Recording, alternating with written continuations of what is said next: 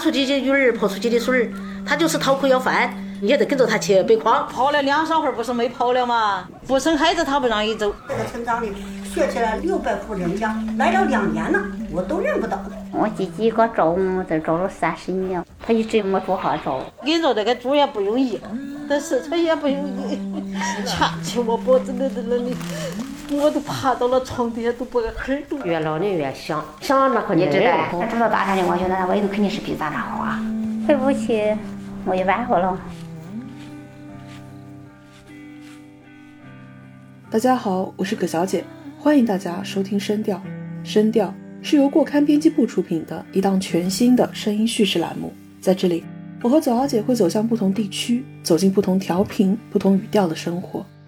或许它无法构成一次调研，也无法被称作一次调查，但我们相信，这些从未曾被收录在郑重对话里的声音，有着个体命运的无数剖面，其复杂与丰沛，一如我们所生活的当下。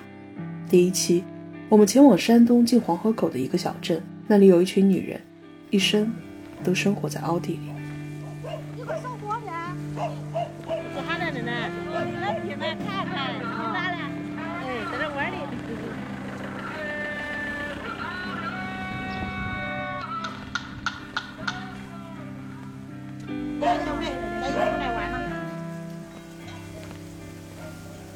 大河下游，夏日持续大雨之后，最容易发生的就是洪涝。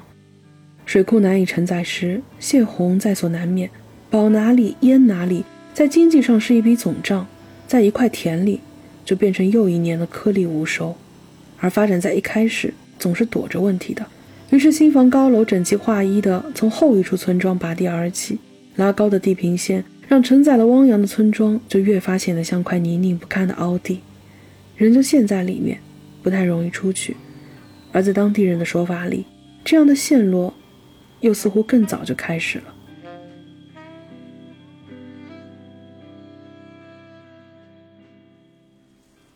我出生跟长大的地方都是在黄河旁边的一个小城镇，在河流跟村庄之间有一条非常高的堤坝，是为了防止黄河涨水淹没农田。我小时候就特别喜欢攀爬到坝上，然后我转过身，我就会感觉到整个城镇都生活在一片洼地里面。我们所在的县城乃至我们所在的这个城市，它都不是一个交通的枢纽，它也不繁华，所以它就很像一个毛细血管的末梢一样。我们是所有交通工具的终点，这里没有过路人。在这片洼地里面，我们其实是很难有机会可以见到异乡人的。那个时候，所有人对于异乡人都有一种不太礼貌的好奇。在我八九岁的时候，有一个邻居搬到我家附近，三十多岁，东北人，丈夫是本地人，他的儿子当时四五岁，我至今都不知道他的名字，大家都叫他哑巴。我们把一个人当成一种奇观的时候，是因为他陌生稀有，但是你一旦跟他变得熟悉了之后，他就会从奇观还原成一个有血有肉的人。后来有一天，在我们家的餐桌上，我偶然间就知道了她的身世。她其实是被她的家里人换到山东来的。她丈夫的妹妹也是一个残疾人。两家人认识了之后，他们就决定：我把我女儿嫁给你的儿子，你也把你残疾的女儿嫁给我的儿子。也是通过我爸妈的转述，我还知道了哑巴阿姨她生活的更多的侧面，就比如说。她的丈夫会有一些家庭暴力，她的丈夫对她，包括对于她自己的妹妹，都会有一些埋怨，好像你们不是残疾人的话，那我就不用去受这样的罪了。这就给了她打人撒气的一种正当性。我们做邻居做了两三年之后，我们家就搬走了。从那以后，我就再也没有见过她了。哑巴阿姨是我认识的第一个异乡人，也是因为她，我开始关注到。这些因为各种各样的原因来到我的家乡的异乡人，尤其是异乡来的这些女人，她们的数量其实远比我想象的是要更多的。这就好像人的视野里面是会有很多的盲区的。当你关注到某种现象或者关注到某类群体的时候，他们就会在你的视野里面越来越显现，你才会渐渐发现，这并不是一个你认为的那么少数的群体。我并不清楚哑巴阿姨具体的年龄，但是通过她的儿子的年龄、她的样貌，大体可以推断她应该是二十岁左右，也就是八十年代末到九十年代初这个时间范围里面嫁到山东来的。我再去回溯这些年我遇到过、听到过的一些远嫁过来的外乡的女人的时候，我就会发现，好像大家大约都是从八九十年代，因为很多相近的理由，各自来到这里的。这就会让我萌生了一个想法，想和他们坐下来聊一聊，了解一下他们的故事。今年的春天，我跟他们陆续见了面，这些故事之间可能会有一些共性，也会有个体之间的差异，但是总体上来说，他们作为一类在人口迁徙的群体上比较少被大家的目光关注到的群体，就是婚嫁迁徙。关于哑巴阿姨的回忆，仿佛拾捡起一个记忆久远的线头。一抽手一拉，带出了许多面目模糊的人。他们今年都近五十岁了，这是一个很微妙的时间点。在这个时间点里的生活在村里的女人，往往刚完成她被寄予的使命。孩子无论出息与否，大抵已经成人成家。丈夫无论关系如何，也不太会再有大的变数。他们不再年轻了，却还没有衰老到忘却前程、接纳一切、包容一切。于是那么多年来。在更大的艰难挤压下的那些关于个人的无足轻重的不甘心、不快乐、不圆满，点点滴滴的在空闲时间里涌了上来。在一个乍暖还寒的春末，第一次有了倾诉自己的欲望。他们都是八十年代末九十年代初的时候来到这个村子里的，来的时候都还不到二十岁，小一些的不过十六七岁，是老一辈嘴里女孩花一般的年龄。然而。他们是一批被嫁接移植过来的花，是因婚嫁而产生的迁徙。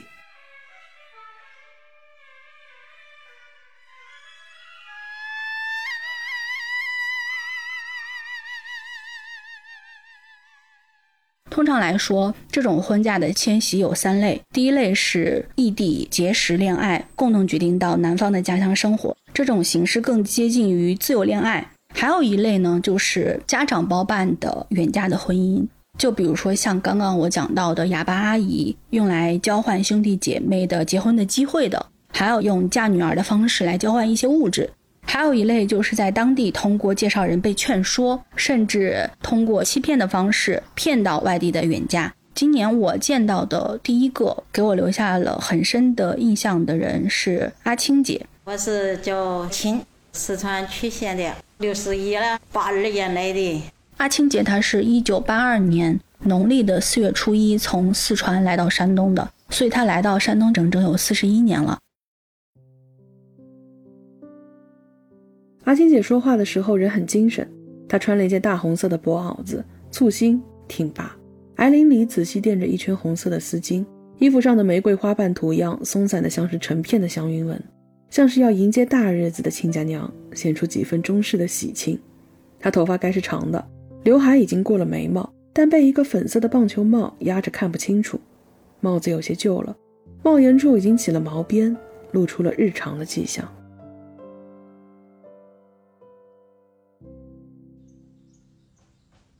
我和阿青姐见了两次面，一次是在她的家里。还有一次是在同样也是四川渠县远嫁过来的阿碧姐的家里，当时天气还很冷，阿金姐的衣服穿的特别的厚，还戴了一顶粉色的遮阳的棒球帽，她在房间也没有摘。直到后面我们聊开了之后，她有提到自己在十二岁到十七八岁之间，一直头顶上是长满疮的。我不是头上长些疮吗？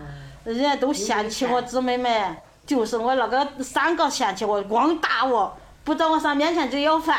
他说一长啊，十七八之后了，村里一个人啊，幸好几个的药打了人都吃好了。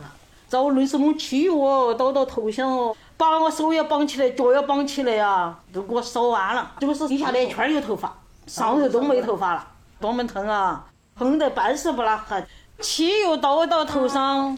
再给我头上满头浮些泥巴，和个泥巴娃儿一样。吃药也吃了不少药了，吃了感又没治好啊。他他是外伤。他说一六哎，一个闺女，你整水甲干药啊，你头上长指甲。我说我也没办法了，见天推个光光头，上了嗯。后天的。就抹泥巴，上我头的上就摸好几回儿。谁说那个秘方啊？谁给你来我爸爸那时说嘛，生了这个病，各种办法都治不好，以至于他得把头顶上面的头发全部都剪掉，就只剩下底下一圈。家里人也问了很多偏方，把他绑起来，汽油烧，往他的头顶上涂稀泥，这些办法都没有什么用，只会让他的头顶越烂越大。一直到他十八岁的时候，有一个人家看他实在是可怜，担心他这样的头会影响到他嫁人，才想办法帮他搞到了一些药，治好了头顶上的疮。这个时候我再去看他戴那个帽子，就有一点理解，可能戴帽子就是他的一种习惯。我光头的给他们干活儿，给他们凑分儿、凑钱，那操挣工分儿，他们都还挣了分儿，那钱都接媳妇花了。我我姐姐两个，我妈我们都得劳动，烟还都分不到粮食啊，分面子嘛又分不到，分包谷也分不到。我那操嘛十五六都挣分儿少，一天两分儿、一分儿。经过那些苦头儿哦，我讲哦，在家里那是拼命的干了，进了哥两个哥把上媳妇儿，使劲的干啊，中午上午都不歇，就就背二炭，上了厂里去，窑厂里背了炭灰，弄背筐，背炭灰回来，铺上田地的，呃，三个四个都没媳妇儿，弄得漂漂亮亮的，好娶个媳妇儿，到煤炭厂里去要，要不怕人家说，我们都说你性格好吧，我也没有钱卖，给我一背筐，我背回去看个地把，我说。我十二岁我才。出去搞也搞那那点。从阿青姐的故事里面，你能够听到非常非常多具有时代性的用词，就比如说挣工分，比如说集体，就比如说劳动。大集体时代对于我们来说已经是历史课本跟文学作品里面的用词了，对于阿青姐来说，就是她童年记忆里面一个大背景。可能在同样的背景之下，她个人的经历相对于同辈人来说还要更辛苦一点。她老家是在四川的山区里面，一共有十个兄弟姐妹，三个是他爸爸前妻的孩子，还有七个他妈妈的孩子。妈妈十四岁的时候嫁给他爸爸，从十五岁的时候就开始生育，小孩很多，就会变得比较艰难，因为吃饭的人会变得很多。阿青姐是家里面年纪比较小的妹妹，小的时候她的爸爸就去世了，当时她妈妈三十多岁，从那以后一直是她妈妈带着这十个孩子长大的。阿青姐自从可以干活，她就一直在帮家里面去劳动，去补贴家用。十岁左右的时候，哥哥们都已经要到了结婚的年龄了，但是家里面条件又很有限。为了让哥哥能够讨上媳妇儿，她不仅要田里面去挣工分啊，她还要背一个竹筐去附近烧煤的那些工厂要煤灰，铺到院子里面，看起来相对而言更整洁一些。有人来收煤啊，就会觉得你们家比较干净的姑娘，可能就愿意嫁给你嘛。背着背筐去挖野菜，去捡牛粪。自从他干活开始，背着背筐，光着脚丫在山里面跑来跑去，就是他每天的生活。年纪再大一点之后，他又开始做一些小生意，就比如说在家里面发绿豆芽，县城里面去卖。从山上到县城走路要两个多小时，他要赶上早集的话，他就得四点钟从家里出发。豆芽如果不及时卖掉，它很容易坏嘛，所以哪怕有时候天气不太好，有时候下雨，他还是要四点多钟去走山路，卖完还要再走两个多小时的山路回来。有时候他也会背一些背筐里面放不下的东西，就比如说竹子，五六根绑成一捆背在身上拿去卖了。因为从小种地，擅长开荒，阿青姐到山东后开了很多的地，平原确实比山地开起来容易得多。后来经过多次土地的重新分配，如今阿青姐的村子里有不少人都种着她开出来的地。光去开荒，弄这个油，上午光在瓦里带点干粮，在那吃点，在树林子上歇歇就干。哎呀，那几年真是把我拖得半死不拉活呀，在坡上晒哟，在瓦里晒油喽，晒得黢麻黑呀。我开荒开多少？我说我们的村里都是我个人开的多。在阿青姐的回忆里，家乡是开荒、挨饿、工分，家乡是光着脚丫丈量过的连绵的山，山路是很不好走的，背着背筐爬在身上，山外的路该是什么样的呢？该是怎样的一马平川、坦荡开阔？想多了。想久了，山外的平原就成了阿青姐的一种念想，一种迷人的意象。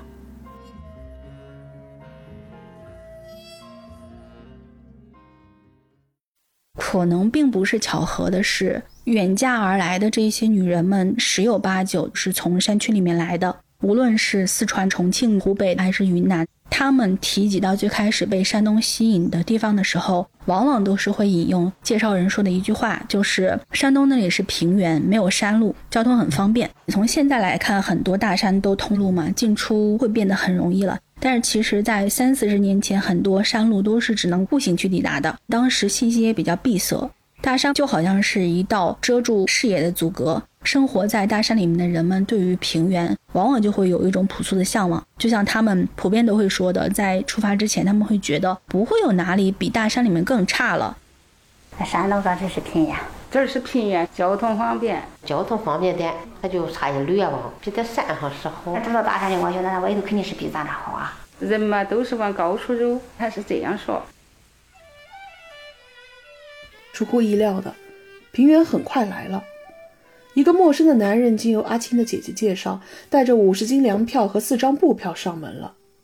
那是阿青第一次见到这个男人，她日后的丈夫，一个来自平原的人。她对那天的两句话印象很深，一个是这个男人说：“你到了我们那儿就不用再干活了。”另一句是姐姐对她说的：“你嫁出去之后，所有人都会想念你的。”长在一个足足有十个孩子的单亲家庭，对于阿青而言，他自小得到的关心太少了，分到的农活却太多了。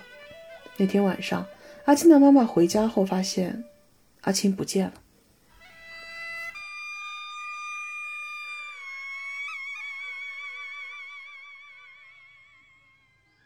阿青姐在当时主张要把她介绍到山东来的人是她的亲姐姐，当时姐姐已经结婚了。姐姐的丈夫的妹妹，方言里面叫小姑子，也被嫁到山东来了。经过这个渠道，她姐姐也是通过中间人，就认识了后来成为阿青姐丈夫的这个男人。长了二十岁，我就上山东来了。我姐姐呀，把我弄出来的亲姐姐。我说我又不认字，我不能走远处。上二级你们也走不到，我干什么的了？走了，我哥嫂子都知不到。按照当时的惯例，通过中间人搭上线之后。男人会去到女方家里面跟女孩见面，谈拢了之后就会把这个女孩子带走。当时阿青姐是不愿意来的，她的姐姐在家里面给她做了思想工作，比如说我们家的兄弟姐妹太多了，你在老家也嫁不出去，也养不了你，你不如嫁到远处。嫁出去之后，所有人都会想念你。阿青姐当时她不想去山东的原因，一方面是对未知有一种恐惧感。他并不知道山东是哪里，他不知道他所生活的这个城镇以外的世界是什么样子的，他就只知道那个地方很远，一旦去了，他就没有办法经常回家了。他也不认字，他跟姐姐都是没有读过书的，就只有哥哥们会去读书，所以他知道的一切，他会的一切都只局限在大山里面。最终打动他的那句话就是姐姐跟他说，那个地方是平原，妹妹你去了那边之后，就不用再走那么多山路了。然后她就跟她的丈夫见了面，她的丈夫跟她讲，在我们山东，女人是不下地的，只有男人会下地干活，女人只需要在家里面烧火、做饭、带孩子就行了，其他时间就是玩儿，就是耍。我们山东不干活，女儿们光男的干活，女的们可头的好耍了，烧根火冒点饭，光头的玩。他说，所以她就跟着这个只见过一面的男人走了。我做秸秆厂，早晨起来去还不回去，我姐姐都把我弄起走了。他们都知道不晓上哪里去了，这几天开会就把我姐姐弄进去斗争，集体要跟他要人嘛。公司那些大队还不访问他，也没钱呢？也没多少钱啊？他得问清楚嘛。他说我没拿到钱，那时候五十斤粮票啊，这十张布嘛是咋子叫那新布票拆布啊？有十张啊，十张多少？十次。呃，十张就是进那些布票，我妈他们没捞着，就是我三个人捞着的，我哥。我哥把我送去走了，送到火车站了。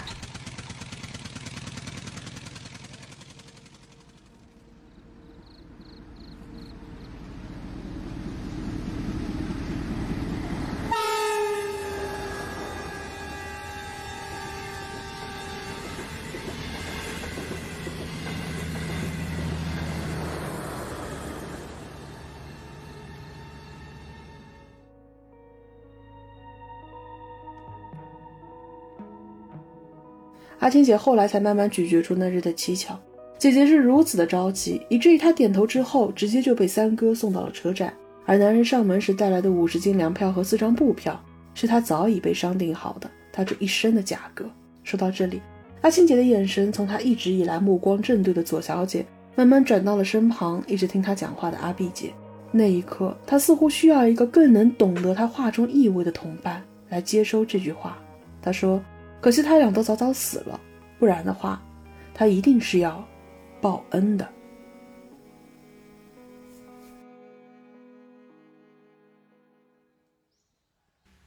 其实当时他走的时候，家里大多数人都不知道。见面是姐姐安排的，是在姐姐家里面见的面。去火车站是三哥去送的。阿青姐那天早上还早起来去赶集去卖东西，赶完集回来就去了姐姐家。她跟妈妈都没有道过一声别就走了。在后面的事情来自于阿青姐一些家人，他们在后来告诉妹妹的。那天他们只知道妹妹早起来去镇上赶集了，怎么到了晚上都还没有回来呢？怎么到第二天、第三天都没有回来呢？大家都着急的不得了，集体那个时候也在找人，因为阿青姐当时二十岁嘛，已经是在集体里面挂上号的劳动力了，不按时劳动，那集体也是要找你的。这个时候就会有邻里乡亲出来说话，说：“哎，他姐姐家好像最近来过外人哦。”大家就去盘问姐姐：“你把阿青弄到哪里去了？你是不是把阿青卖掉了？你卖了多少钱？”姐姐当时被抓住也害怕了，招认了。她说：“我是把我妹妹嫁掉了，但是我没有拿到钱，人家给了我们五十斤粮票，四尺布票。姐姐拿走了这些粮食，三哥拿走了这些布。阿青嫁人换来的这些东西，她的妈妈也是没有拿到的。其实讲这些故事的时候，大多数时间阿青姐她一直都是有笑着的，他并不是一个特别苦大仇深的人，他是一个笑呵呵的人。”他之前一直是看着我的，一直到他讲到姐姐跟他三哥的时候，他突然把眼神转向了阿碧姐。他看着阿碧姐的方向说：“我是不会写信，也没有电话。那个时候要是有手机的话，我非得把我姐姐给告进去。他们姊妹两个把我害了，他们两个人都死了，我三哥也死了。有一个活着的，我都记他的仇，我都要和他去报恩。那时候有手机的时候，非得把我姐姐搞进去。他两个都死了，我三个也死了。”他姊妹两个把我害了吧？他都死了，有一个活着的我都记他仇，我都和他报恩的。在他说完“我都记他仇”的那一刻，他的眼神里面是有一些不甘心的，也是在那一个瞬间，我感受到了一种很强烈的无力感，不是那种因为自己的能力不够而感觉到的无力感，就好像在武侠故事里面，最无力的并不是你打不过你的仇人。因为你只要精进武功，你会相信，也许有一天我就能够复仇成功。但是如果你的仇人在你还在精进武功的时候，他就那么死了，突然之间你所有的努力都没有意义了，导致你一生悲剧的那个人他不在了，你复仇无门。但是阿青姐的兄弟姐妹也并不全是这样的人，比如说跟他关系最好的人是他的四哥。阿青在小的时候吃不上饭嘛，喝一点汤水，这汤水是没有办法吃饱人的。所以阿青姐当时每一顿饭就会吃一块鸡蛋那么大的煤炭。我吃炭吃多了，一顿吃这么大个炭，也不知道是因为吃炭吃的，还是因为饿的。阿青姐小时候她的肚子就会经常痛，痛起来就非常非常的要命，在床上打滚。当时四哥是大队的连长，集体给他发一杆枪，还会给他发一些子弹，他就偷偷拿一些子弹给到阿青姐说：“妹妹啊，再痛的话呢，你就撬开这个子弹吃一个。”他一疼了，妹妹一都吃一个。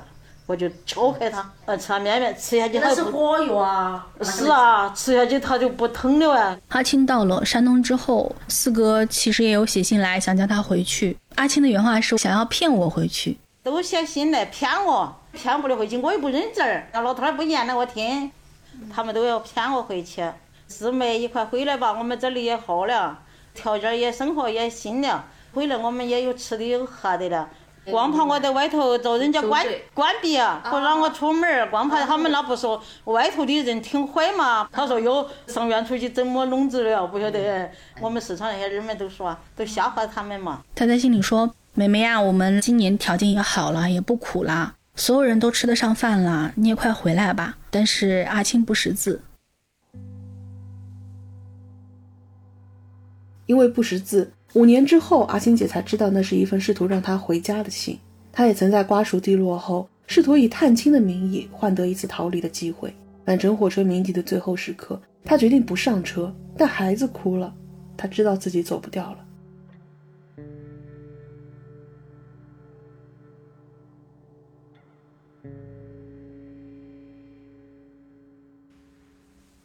来到山东之后，阿青姐就后悔了。到家一看。全是破屋烂墙，而且因为山东并没有那么多的植被，看起来所有的地方都是黄土。而这个男人当时跟他承诺的那些，你就不用下地干活，你只需要照顾家里的这种空头支票，也并没有兑现。到了山东的第二天，他就下地干活了。我一天没得的说，然后那捡种二十多亩棉花，种二十多亩豆子。他白天就会去下地干活，到了晚上，如果男人出去喝酒了，婆婆就会把他锁在房间里面，怕他跑掉。当时也没有生小孩儿，不生小孩儿肯定是不会叫你走的，回家探亲也是不行的，怕你回去了之后你就不想回来了嘛。不生孩子他不让你走，生了孩子才让你走，生了孩子他又放心了，一回去再不来了啊。所以阿青姐是八二年的春天嫁过来的，八三年的时候生了一个儿子，阿青姐就试着跑过一次，跑了两三回不是没跑了吗？没有钱。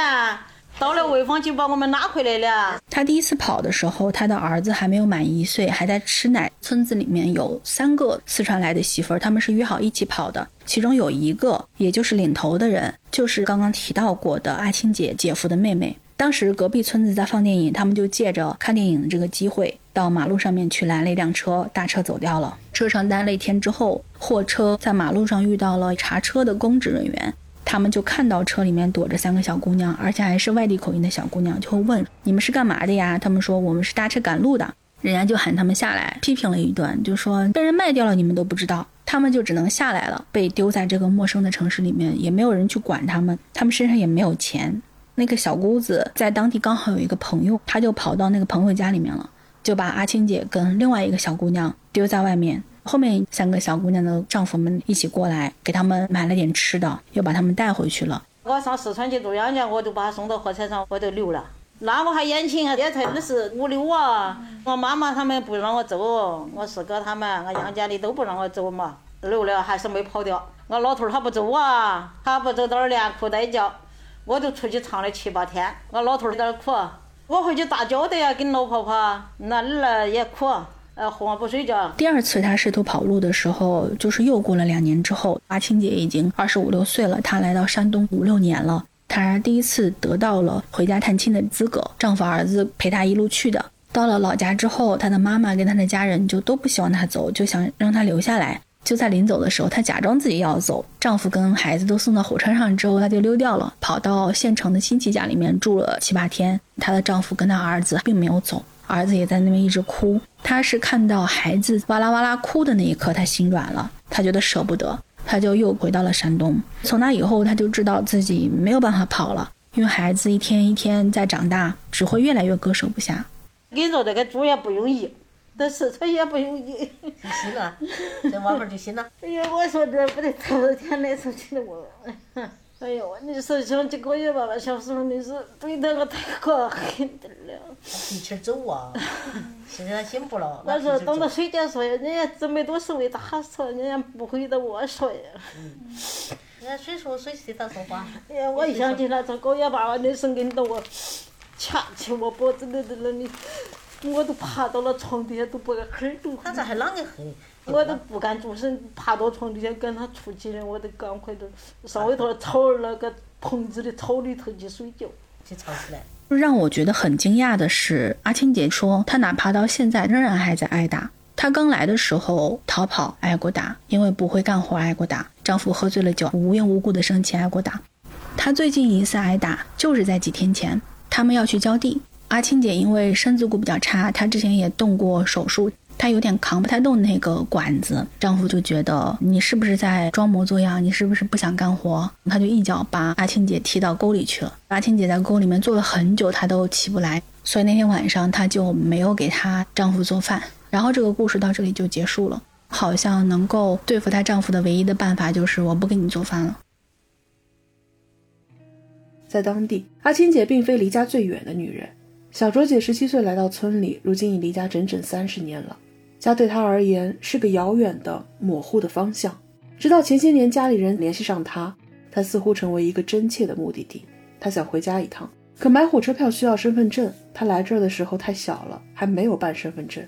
他想补办身份证，但办证需要回户籍地，而回户籍地需要用身份证来买火车票，如此循环往复，他没能回家。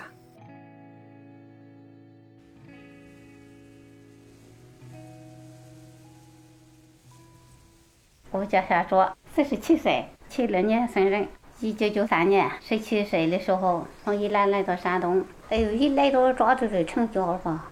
他是一九七六年出生的，一九九三年他十七岁的时候，有一次他去赶集，在集上就见到了一个人，他觉得面熟，但是实际上他连这个人的名字都不知道。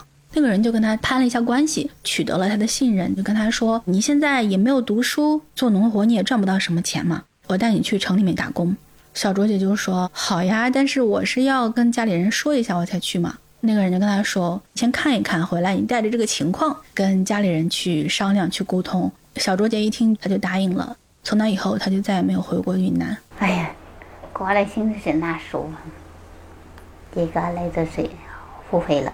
云南来到山东之后，她就被嫁给了一个四十多岁的男人。过了几年之后，她生了一个儿子，儿子也已经二十六岁了。其实我第一次见到小卓姐的时候，我远远的就看到了一个穿着旗袍的人走过来，长得也很漂亮，收拾的很整洁。特别是你知道她的工作之后，你就会觉得她更加的整洁，因为她是做油漆工。通常来说，每天都要接触油漆的话，你的衣服上多多少少是会有一些脏的嘛。但是她的身上、她的包上都没有任何的油污。小卓姐是一个刚开始有点说不太出来的人，她也说不太出来她家乡的具体坐标。刚刚提到的阿青姐也好，阿碧姐也好，他们其实都很清楚他们是从哪里来的。在结婚以后，他们也都有回去见过家人。只有小卓姐，她是至今三十年，她都没有回过家。当然，很大一部分原因也是因为她跟她的家人这么多年都已经失去联系了。我是老小，还有四个姐姐了。出来，我姐姐都成家了，都都有孩子了。我姐姐刚找我，这找了三十年，她一直没做好找。嗯，妈说，我是等不了你们买来了，你都要找你们买呀。嗯，让我姐姐找我。她在老家是五妹，他们家一共有五个孩子，都是女儿。生她的时候，她的父母的年纪都已经比较大了，一直到去年，她才终于跟她的姐姐们取得联系。当他收到姐姐的信息，他们终于加上了微信之后，他的姐姐给他打过来一个微信电话。他看到姐姐的那一瞬间，他立马就认出来了。姐姐的长相没有任何的变化，只是看起来老了一点。但是讲话的时候，他就发现姐姐讲的话他已经听不懂了，他已经不会讲那种语言了。就得管他，他说他说了我都听不懂了，我说话他也听不懂了。我这好，他们还认识说几十岁，认识了还是那么着。刚开始他们还是要靠家里面的孩子去帮他们翻译的，其实沟通还是会有一些困难，因为孩子们也听不太懂山东话，孩子们只会讲普通话嘛。去年联系上之后，他也才知道他的姐姐其实这么多年一直通过各种途径在找他。父母已经过世了十年了，父母临走之前嘱咐他的话就是：“你们只要不死，你们就不要停下去找妹妹。”所以我就去问，既然你已经联系上了，你有没有想过去云南看他们？你有没有去过云南去看他们？他说没有去过。他说想呀，但是去不了。我不想下飞机，一直没飞，没条件，飞不了。我就问为什么去不了呢？他就说太远了，去不了。哎呀，我飞去了这块，我坐车就坐，太远去不了。这个时候我还是没有明白。然后我妈妈就突然问了一句，说你来的时候是十七岁吗？我才突然意识到，我说你是没有身份证对吗？小卓姐说：“对，没有身份证，坐车也坐不好，所以她没有办法乘坐任何的公共交通工具，她也没有车。云南对她来说太远了，所以她去不了。她说联系上姐姐之后，他是有想过要去办一张身份证的。以前他从来没有办过，是因为在农村里面，你其实是不太需要身份证的。现在他终于意识到他需要一张身份证的时候，他得到的说法是，他得去老家才能够办理，因为这里没有你的户籍。”户口对话地图到老家去，但是回老家的路又太远了，他又去不了，这就会变成一个悖论。他想去办身份证，他就得回老家；他想要回老家，就得有身份证。所以他现在一直也还没有能够回去。当时他也叫我去查一下，从山东到云南到底有多少种途径，有没有不需要身份证的途径，分别要花多少钱。查完了之后，我就一一的告诉他，他就笑着摇了摇头，他说：“嗯，去不了，回不去。”我也完活了。这种笑容，那几天我在很多人的脸上见到了很多次，除了在小卓姐的脸上、阿青姐的脸上、在冰英姐的脸上，我都见过。在他们身上，我经常会捕捉到一种共性，就比如说他们脸上偶尔会闪过的这样一种有一点尴尬的笑容。就比如说，他们曾经都对于平原有一种向往。就比如说，大家都会用农忙的时节来计时，他们会讲哦，这件事情是发生在插秧的时候，这件事情是发生在麦口的时候。阿青姐她刚来山东的时候，刚插完秧，忙完了之后，姐姐就张罗着把她嫁人了。后来她嫂子还责怪她，你怎么只插完秧就走啊？你都不帮着收完今年的稻谷。就比如说，我还有一个三姥姥，她其实跟我的妈妈年纪差不多大，但是在辈分上面，我应该叫她姥姥。我是老三。云阳县城的，八九年二十到的山东。他是一九八九年的麦口，就是麦子将熟未熟的那个时节，从四川来到了山东。他是一九七零年出生的，当时他十九岁。他的老家是在云阳，在他离开的时候，云阳还隶属于四川省。在一九九八年的时候，云阳被拨到重庆了。一九九八年，三姥姥已经来到山东八年了。她当时不知道有一个瞬间，她是从四川人变成了重庆人的。地域的身份认同上面，大家或多或少的也会有一些区别。就比如说聊到家乡的时候，阿青姐就会说我们四川怎么怎么样。从我们四川刚来你们山东的时候，我有多少多少的不习惯。湖北的冰英姐跟小英姐也都会说我们恩施怎么怎么样，你们山东怎么怎么样。只有阿碧姐提到四川的时候，她下意识说的是他们四川。没外头的大米也是东北大米，他们四川的大米不好吃。相较之下，阿碧姐的生活显得平顺很多。她是自由恋爱，可以每年回家。我叫碧，我现在是六十一岁，我来到山东四十年了。我是从四川渠县，我是二十岁到的新疆。嗯，我到新疆也认识的我这个对象，他对象也是在越南战场参战的。和他介绍起，我两人那就结了婚了。阿碧姐是一九八二年跟着她的表姐去新疆打工，在那里经人介绍认识了她的丈夫。八二年他们就在新疆结了婚。八三年的时候就怀上了她的大丫头。那才来一会儿直接不习惯啊！俺在家里不说是和那公主一样吧？因为俺姊妹四个，两个哥一个兄弟，呃，都同我。那是我表姐吧，说上新疆打工去挣钱的。我爸爸不同意我去，我哥哥不同意我去。那时候我哥就结了婚了，我嫂子我妈同意我去了。我们四川打发闺女陪签啊，得陪送啊，得食铺是照八一四靠的，反正是坐一班的了，我我票本全的。我妈那个意思呢，叫我走远的，她就不给我配送那些东西了。我爸爸就不同意啊，我爸就愿意让我接班儿。我爸是个煤炭工人，我妈呀就让我弟弟接班儿。我妈说弟弟接了班儿呢，就不跟他娶媳妇了，就剩下那份钱了。结婚就花钱少了吧？基本上不花钱。八二年的时候，阿碧姐当时想要离开四川去新疆打工，爸爸和哥哥弟弟都是不同意的。她的爸爸是在煤矿工作的，又读过书，他也很接受他的父亲给他传授的这一些文化。就只有阿碧姐的妈妈是同意她离开的。外出打工，在那个时候往往就是意味着你会在外地成家。嫁女儿是很贵的，你要陪上很多嫁妆。如果你陪送的少的话，就会被乡亲们笑话。如果你在外地结婚的话，这些东西运不过去，相应的这一部分的嫁妆钱也就省下来了嘛。阿碧姐的爸爸是不想让她走的。那个时候，像那些煤矿工厂啊，他们都会有一个接班制度的。他想要阿碧姐去接他的班，但是妈妈她希望阿碧姐的弟弟接班。如果接了班的话，你结婚要花的钱就会比较少。如果说阿碧姐离开老家，对于妈妈来说是一种双赢，嫁女儿也不要花钱，我儿子娶媳妇儿也不要花钱。阿碧姐那个时候对于外面的世界也是很向往的，也是她自己执意要出去，爸爸也没有拦住。八三年的时候，阿碧姐怀着身孕回来老家探亲，这时候她妈妈又不想让她走了，她就怕她女儿去吃苦，因为在老家不管怎么样还能管得上。这个时候就换成爸爸不同意了。八三年回来那一年。我从新疆想回的四川，想回四川呢，俺对象就说想回趟杨家吧。他知道山东穷啊，他没有说啊，光怕回来都回不起，做不了杨家的啊。回去呢，我妈不让我来，她一直对我妈不好啊。我妈就像你说了，我妈就不让我来了。山东穷回去哈，回去上山东去吃窝头，吃高粱面，就不让我走，不让我走那时候我就怀着那个丫头了。我爸爸就不同了，我爸爸有文化，知识分子，像那啥，他说话就不一样，想法也不一样。我爸爸就说不行，嫁出去的女儿，泼出去的水儿，她就是讨口要饭，你也得跟着她去背筐。他说我姓胡的不能背那个妈名，嫁出去的女儿不能再说是不跟人家走的哈。我爸爸一直躲着回去，给我拿上路费。他走到山东穷啊，去住杨家，那时候才花二十八块钱的火车费啊。那才花钱少啊。回去临走，我爸就说给女儿拿上路费，我妈那就老老实实的给我拿上路费。阿碧姐也好，阿青姐也好，在很多段对话里，时常都会出现很多很多的数字，这些数字成为了他们衡量付出得失的标尺，也仿佛隔着很长久的时间和既往的生活算着账。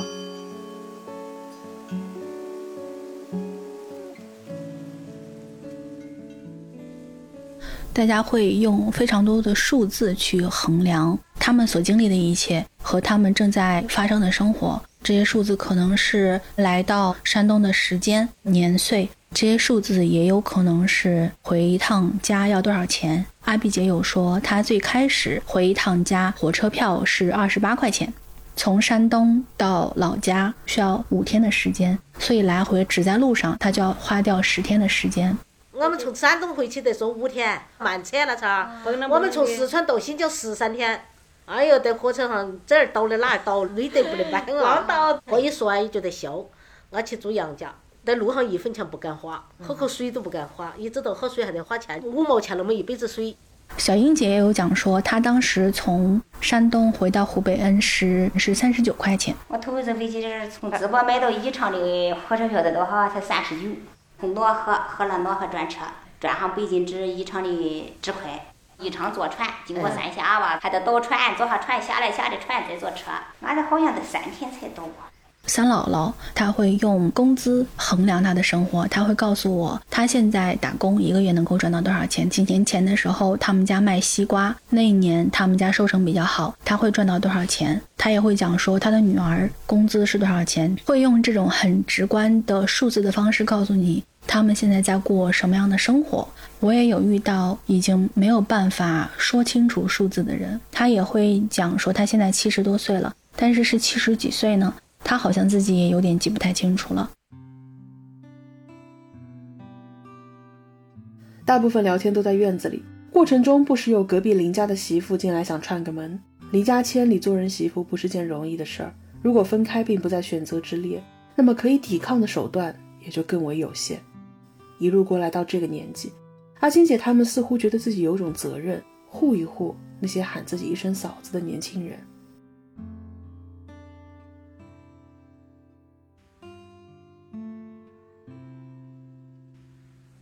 外地人其实是在这里什么都不懂，一个环境都不适应。像他们年时来的多还好，特别我是还没来两年，就在家里待着，连方向都找不到，连个路都不知道，到哪去干活了？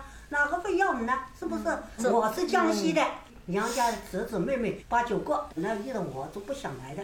我这个儿子叫我过来带我那个孙子，在这里来就是靠我这个嫂子和那个 哥，其他这个村庄里算起来六百户人家，来了两年了，我都认不到。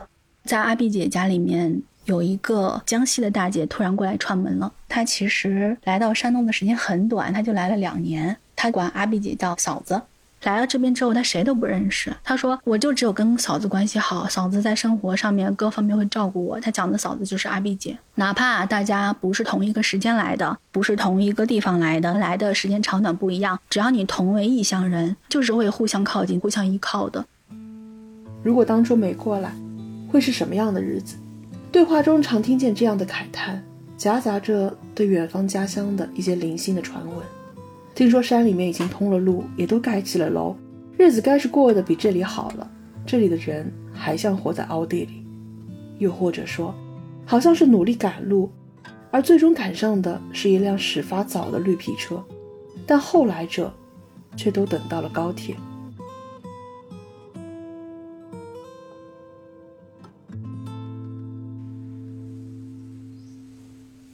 小英姐跟冰英姐，她们都是从湖北恩施过来的，但是她们来之前也并不认识，因为虽然都属于恩施，但是她们家的距离也还挺远的。她们两个的年纪也不一样，也相差几岁。冰英姐来之前，她已经有表妹嫁过来了；小英姐来之前，也有同乡已经嫁过来了。介绍说，哎，其实山东还不错，你要不要考虑到这边来嫁人？我叫小英啊，我来的时候二十。我是九一年从湖北恩施恩施市来的，那时候是正常闺女出来找婆婆家。小英姐来的那一年是一九九一年，当时她二十岁，现在她五十二岁了。她的孩子现在也考到北京去，也有了非常不错的工作，所以她的家庭条件也是很好。小英姐是一个嗓音非常洪亮，也很健谈的人。我这些天见过的所有人，小英姐是里面最自信、开朗的一个人。冰英姐的话，她是八八年的九月份来到山东的，今年五十六岁。他当时过来的时候想的也很简单，他就是想出门看看，而且当时他们全家人都不同意，就是他自己。执意想来，他甚至是瞒着家里面人来的。他就说：“我总觉得在家里不好，出来更好；在山里不好，在平原上好。”当时我也又问他们：“你们有没有在哪一个时刻后悔过？想过，比如说早知道不来就好了？”当时小英姐说：“她不太这样想，除非有时候跟家里人闹矛盾的话，因为娘家人离得远嘛，就帮不上，就没有人会站在自己这边。那跟别人吵架，就会觉得特别的孤立无援。”一生气，才知道这个娘家远的不好，上婆家去，两人一讲讲，处的很好的这个婆婆，她知道想你，这个混的很不好，她想他们的时候，你就是孤立无援。就是我在家的时候，我担忧这事的时候，娘家人哪个人不能来给我撑撑腰啊？天哪，他都没有啊！咱就是说个不好听，咋说你的？人家奶你也就说失手在哪，你也知不道。但是这样的情况因为很少，所以没有形成一个特别强烈的愿望。还有就是他看到老家的发展越来越好，同时呢，山东的发展好像一直以来都比较缓慢的时候，他也会觉得有一点羡慕。要是我在老家的话，我是不是也已经过上比现在更好的日子了呢？但是因为他现在日子过得也还不错，也没有觉得特别的后悔过。其实，在跟大家聊天的时候，我都会问一个这样的问题，得到的答案。也相对的比较统一，无论是四川、重庆还是湖北的人，大家都会说，来之前那个时候全国都很穷，交通发达地方肯定是更好一点嘛。好像以前我嫁过来，我的生活质量还有点隐隐的高于我在家的这些兄弟姐妹。但是现在所有人都在家里面盖上了大房子，大家也不种地了。但是现在不管是冰英姐还是小英姐，哪怕他们家里面都也是非常的不错，孩子也都非常的出息，家庭条件也是非常好。但是他们现在也都还多多少少的在种着一些地，所以就会觉得。好像我没有赶上这班时代的快车，每个地区车速是不一样的。我在之前可能走在一个前面的位置，但是坐的是辆绿皮火车，而你们都坐上高铁了，这种时候会觉得有一点点可惜。冰英姐也说，她年轻的时候其实从来没有后悔过。等有孩子一干活不往哪想啊？越老年越想，老年没那么想那和你知道，整个那个山他都想。那个时候比较忙，要忙着种地，要忙着带孩子，要忙着养家糊口，没有时间去想非常多的事情。但是现在老了之后，他就开始想家了。但是现在父母也不在了，对他来说，家又在哪里呢？想要回去，但是无处投奔。到了老了之后，特别是最近两年，他有一种很强烈的感觉，就是。常常晚上想湖北，想家，想的睡不着觉。等他真的回到了湖北之后，他又觉得到处都特别的陌生。他所回到的那个地方变化也很大，也不是他小时候的样子了，有时候也不是他上次回去的样子了。他就意识到，好像他想的也不是一个具体的地方。以前的时候，家是可以到达的，但是现在家变成一个幻象了，好像已经到了，但是我知道我没有到，到不了了，他就有点后悔。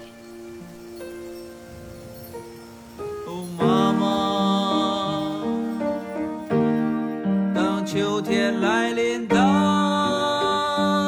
时候，你将回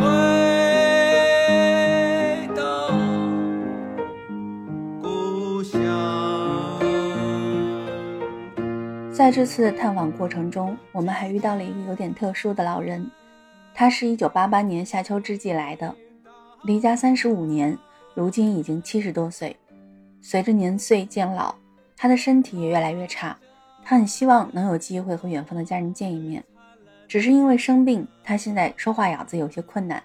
在交流中，我们尽可能收集了他的信息，也咨询了很多发音相似的村庄，一直没能找到老人亲人的线索。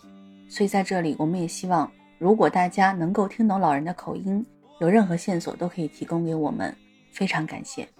以下是老人的个人信息，他叫边群。他来自四川王川县洋河乡洋河古镇云花城陆方坪大队。他的老家是山区，吃大米和苞谷。他不记得自己出生的年份，只记得生日是在十一月。一九八八年，他外出打工，三个月以后被人骗走，嫁到这里，从此再也没能回家。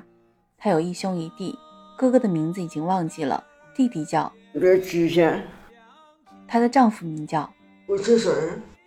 她有三个儿子，儿子名叫我前面、我右面、吴占面。大儿子如今已经快要五十多岁了。